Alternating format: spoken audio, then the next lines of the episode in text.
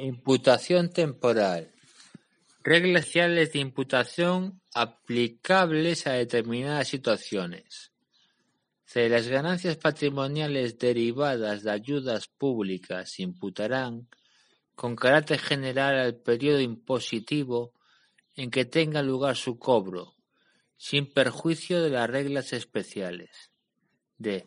En el caso de operaciones a plazos o con precio aplazado, el contribuyente podrá optar por imputar proporcionalmente las rentas obtenidas en tales operaciones a medida que se hagan exigibles los cobros correspondientes.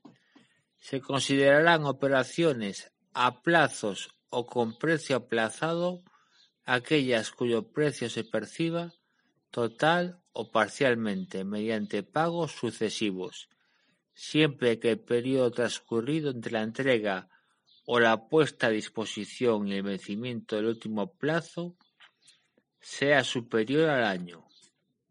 E. Ayudas públicas percibidas para compensar defectos estructurales de construcción de la vivienda habitual. Podrán imputarse por cuartas partes en el periodo impositivo en el que se obtengan y en los tres siguientes. F.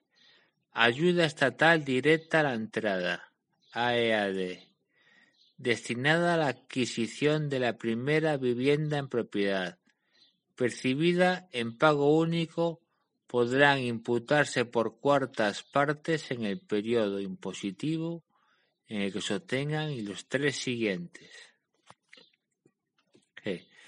Las pérdidas patrimoniales derivadas de créditos vencidos y no cobrados podrán imputarse al periodo impositivo en que concurra alguna de las siguientes circunstancias: que adquiera eficacia una quita en cualquiera de los casos previstos en la Ley 22-2003 de 9 de julio concursal, que se cumpla el plazo de un año desde el inicio del procedimiento judicial distinto de los de concurso, que tenga por objeto la ejecución del crédito sin que éste haya sido satisfecho. Cuando el crédito fuera cobrado con posterioridad al cómputo de la pérdida patrimonial, se imputará una ganancia patrimonial por el importe cobrado en el periodo impositivo en que se produzca dicho cobro.